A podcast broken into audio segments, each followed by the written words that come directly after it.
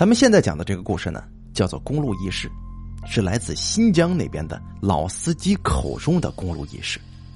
这是一个不同于往常咱们讲的那些故事啊，不同于往常，然后就是一小段一小段的，咱们做一个小小的整理与合集。我生在新疆，是地地道道的新疆汉族人。从小，我有很多去南疆、北疆旅游探亲的经历。从前呢，新疆的交公路建设非常不发达，很多地方都不通公交车，于是我就有了数不清的搭车经历。这茫茫的戈壁滩，往往在漫长的路途当中，唯有与司机师傅说话，才能打发时间。而司机呢，特别是上了年纪的老司机，就会给我讲一些跑车过程当中亲身经历的，或者道听途说的奇异怪事这些事情都是经老师傅口口相传，在新疆货运司机中影响颇深。咱们现在拿出来给大家讲一讲。咱们讲第一个故事，这个故事呢叫。空巴士，这个故事是我搭乘南疆巩乃斯林场运木头的车，从司机口中老马所说出来的，这是他的亲身经历。那是在九十年代中旬的一天，老马拉了一车木头从林场出发，目的地是河静县。当时啊。林场的路非常不好走，都是沙子路，有数不清的便道，这七拐八拐的很难走。这货车又走不快，所以司机往往要开夜车，才能在第二天一早到达目的地。这一天呢，老马当然也是赶夜路。出林场的这条路本来走的车就不多，晚上更是没几辆。茫茫的戈壁。只有老马一辆车开着大灯在黑暗的路上走着。这些路老马跑的多了，倒也习惯了。开到凌晨两点多，老马突然看见前方有一辆车的尾灯在闪烁着，忽隐忽现。老马也没在意，心想可能是碰到开夜车的同行了，于是这踩了踩油门，准备追上去打个招呼呢。前面的车越来越近了，老马凝神一看，发现这不是一辆拉木头的车，而是一辆中型的巴士车。老马有些奇怪了，林场到河静的客运巴士没听说过有走夜班的呀。这想想也就算了吧，说不定是最新开通的路线，自己不知道罢了。那辆巴士车越来越近了，老马已经可以看到车牌号码了，是新 M，是八轴的车。这林场也属于巴州管辖，老马就更不奇怪了。跟着这巴士车走了有十分钟，老马嫌这车开的慢，准备超车，于是按了按喇叭。这巴士司机呀，倒也机灵，缓缓的让开一条道。让老马，你就超车吧。老马一加油门超了过去。车走到与巴士并排的时候，老马瞄了一下那辆巴士车，里边没开灯，黑洞洞的，也不知道有多少乘客。老马当时就想啊，哦，这车里边的乘客可能都睡着了吧。老马超过这个巴士之后，继续往前走，一路上。再没看见其他的车辆。凌晨三点，老马又隐隐看到前边有一辆车，这车灯忽隐忽现的，挺熟悉。老马也没有仔细想，就开了过去。这开的近呢，老马看见了车牌是新 M，哎，好熟悉呀，怎么好像在哪见过似的？不，不对呀，这不是刚才。超过的那辆巴士车吗？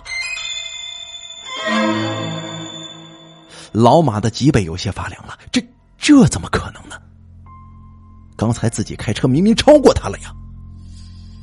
这条路老马走了好几年了，没什么近道，这车更不可能从别的路上超过来。那么，他是怎么到我前边去的呢？老马越想越觉得不对劲儿啊！他按了按喇叭，准备超过去看看这司机是何许人也呀。车再次与这巴士并排了。老马望了望驾驶座，灰蒙蒙的，什么也看不清。这老马又按了按喇叭，把车开的近了点再仔细一看，哎呦我的天哪！这驾驶座上没人呐！老马感到一阵凉意，全身都僵住了，也不管三七二十一，猛踩油门，飞速的就超了过去。当超到再也看不见那巴士的时候，老马松了口气。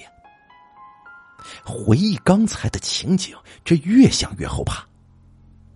老马是信一些鬼鬼神神的，啊，这开长途车的老司机基本上都信这个。他觉得今晚不能再跑了，于是就从一个岔路上拐到了一个乡里，就这么过了一。这就是司机老马讲的故事。事后，老马就再也记不起那个巴士的车牌号了。从那天起，老马他不敢开夜车了。他说，晚上再走那条路的时候，他还是觉得后怕呀。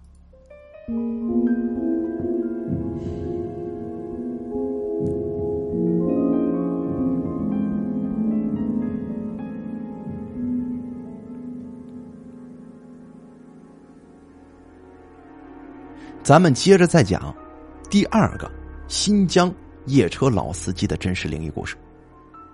这个故事叫做《消失的拉面馆这个故事啊，是我从一个姓王的老司机那里听来的。他跑了二十多年车了，路上经历过不少奇事听老王讲，那是两千年的事儿。有一回。老王拉了一车服装，从乌鲁木齐到阿克苏。由于老板催着要货，老王不得不连夜赶路。但是，这天有不测风云呢。半路上，老王的卡车出了故障。等老王修理完毕，已经是晚上十一点了。老王没吃饭呢，肚子非常的饿，于是想赶到新源。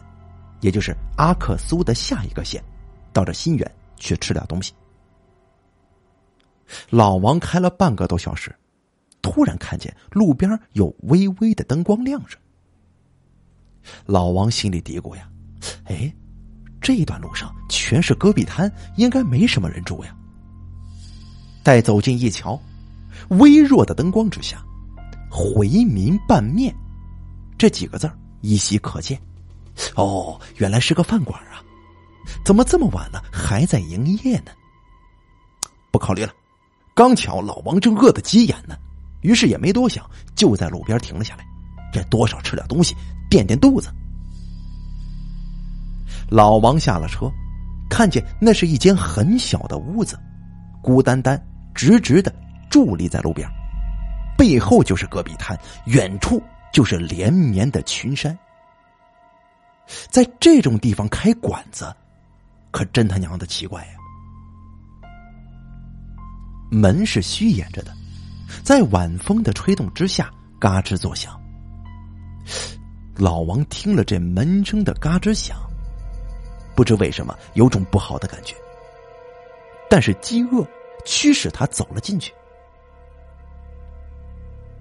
这店里很暗，只有一盏灰黄色的灯泡亮着。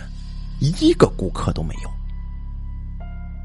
老王进去之后，一个五十多岁的回族老汉就迎了上来，微笑着就问他：“你想吃点什么呀？”老王看那老头倒也随和，心安了不少。他要了一盘过油拌面，就坐在了位置上。老王环顾四周，这家店的摆设非常简单，墙上挂着伊斯兰风格的壁画。周围也就四五张桌子，很陈旧了，老王的这张破桌子还嘎吱作响呢。靠近老王的墙上挂着一张破旧的日历，上面的年份是一九八五年。哟，这十五年前的老黄历了，怎么还挂着呢？老王挺纳闷的。老王等了两分多钟，这面就上来了。饿急眼的老头，饿急眼的老王啊，不管三七二十一，埋头就吃起来了。那老汉就坐在一边，微笑的看着。席间，老王就问：“老汉呐，怎么在这荒郊野岭上开店呢？”老头很不然、很不自然的笑了笑，短短的说：“哎呀，开了很久了，习惯了。”老王又问：“怎么这么晚了还开店呢？”老汉又干笑了一下：“哼，一直都是这样的呀。”老王见着老汉也不怎么会说话，也不会聊天，就没多问他。吃完饭，老王问多少钱呢？老汉回答：“五块钱。”哎，倒是挺便宜的，也不贵。老王掏出一张五块钱，递给了老汉。老汉看了半天那张钱，好像第一次见到似的。老王说：“哦，这是新版的钱，不是假的。”老汉这才把钱收下的。老王上了车，见老汉在对自己车招手。老王也挥了挥手，发动车离开了饭店。这大概开出了一百米，老王瞄了一眼后视镜，看见那老汉还对自己挥手呢，这动作好像与之前的一样。老王也没在意。在车上，老王想啊，嗯，这家饭馆味道不错，价钱也非常公道，以后要经常来。哎，自己怎么以前就没发现有这么一家店呢？这车就在路上这么跑着，饭馆的幽暗灯光也缓缓的没入了夜色当中。一周之后，老王有一批货要拉到乌鲁木齐，临近中午又走到了这段路上。老王想啊，午饭还没吃呢，不如再去那家吃吧。于是就开车寻找那家饭馆。可是啊，车开到了饭馆附近的路段，却怎么也找不到那家饭馆了，连屋都没看见。不对呀，明明就在这附近呢。老王疑惑了，这刚吃过的店就这么消失了？不会这么巧吧？老王心里边有点凉意了。不行，我再回头找找。老王又掉了个头去找那饭馆了。他是个较真儿的人。大有找不到不罢休的架势。不过这找来找去，依然没有啊！老王的头皮麻了，肯定就在这附近的，怎么一间屋子就平地消失呢？走着走着，老王突然发现，前方的路边有一段断墙。哎呦，这老王心中一紧，这墙熟悉呀！对了。这不是一周之前吃饭的那家拉面馆吗？怎么这会儿会儿的功夫就给拆了？老王特意下了车，来到废墟前，这墙早已经风化了，应该说早就变成了石头，与戈壁滩连为了一体。没有十年以上，是绝对不会变成现在这个样子的。也就是说。这屋子已经拆了很久很久了。老王的脑子噔的一下子一片空白，发了疯似的跑回车里，离开了那段遗迹。许多年过去了，老王对那晚发生的事情还是记忆犹新的。从那以后，老王就再也没有在路边的拉面馆吃过拉面了。他说：“看到那些拉面呢。”就会感到恶心，跟恐怖呀。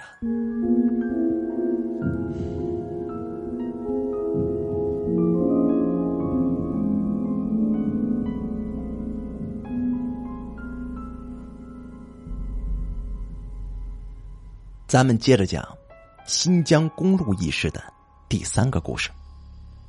这个故事的名字叫做《战友哪儿去了》。这个故事是我从一个开大客车的司机小刘那里听过来的，这是他父亲的亲身经历，在当时也引起了不小的轰动。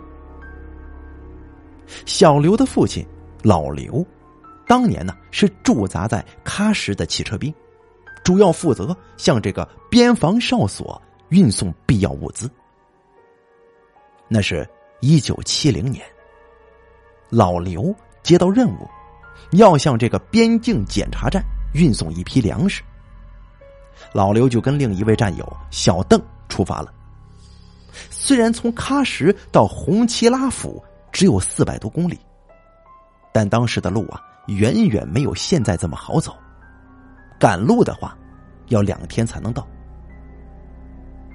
老刘和小邓。出发之后，一路倒也顺利。晚上，在这个舒富县加了车油，就继续开夜车，开到大概晚上一点左右。老刘这个时候啊，想要下车方便一下，于是就把车停在路边。老刘先下车，在路边解决之后，见小邓也急匆匆的下了车。哦，原来这小邓啊，要来大的，要去大便。老刘指了指路边一个大石头，小邓就急急忙忙的躲到大石头后边拉下了。老刘上车之后，点了支烟吸了会儿。这大概过了二十分钟，小邓还没上来。老刘急了：“这新兵蛋子怎么这么磨叽呢？”老刘下了车，小邓，他叫了一声，没有人回应他。老刘又向大石头。走近了一些，喂，小邓，你好了没有啊？他连叫了好几声，还是没有人回应。老刘的心中猛地一揪，觉得不大对劲儿啊！他赶紧跑到石头后面，当时就惊呆了：这哪有人呢？连个鬼影都没有啊！老刘慌了，赶忙在四周寻找。找了足有一个钟头，就是看不见小邓的人影。当时正值十月份，这凉凉的风在一望无垠的戈壁滩上刮着，呼呼作响。此外，没有别的声音了。这一带是不折不扣的无人区，连野兽都没有，只有戈壁跟盐碱地。这小邓。能去哪里呢？老刘打着手电又找了半夜，又急又渴的，这手电的电池也用光了，不能再找了。车上的水也喝完了，还是赶快走吧，到塔什库尔干再说吧。当时的运输任务是很紧的，尤其是部队的，你绝对不能走回头路的。老刘也不知道是怎么到的。塔什库尔干，一下车就向兵站的士兵喊道：“我要见首长，有战友失踪了。”这件事情很快由兵站上报给了司令部，司令部上报给军分区，军分区领导一听这战友失踪了，相当的重视，急忙派一个连的兵力在失踪的地点搜寻，找了三天，这什么也没发现呢。这死也得有个尸首吧？可小邓连双鞋印都没留下来，就这样无声无息的消失在茫茫的戈壁当中了。据调查，附近都是戈壁荒滩，不可能有流沙之类的地形。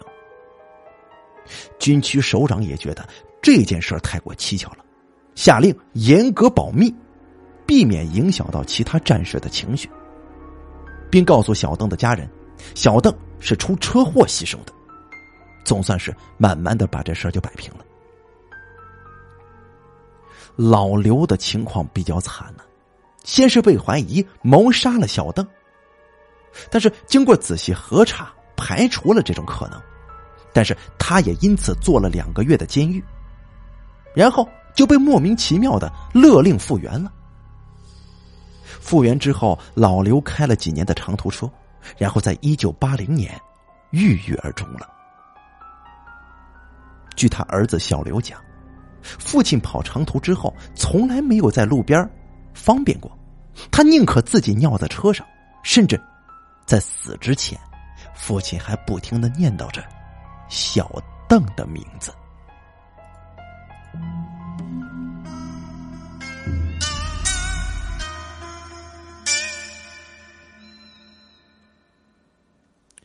这个新疆公路轶事的故事还有很多，咱们先暂且讲讲到这儿啊，以后会陆陆续续的更新，也不是太长，这个陆续做吧。以前咱做过一期，那个时候也没现在这么完善，呃，就有很多朋友也没听过，所以说打算拿出来把它重新演绎一下，希望大家能够喜欢。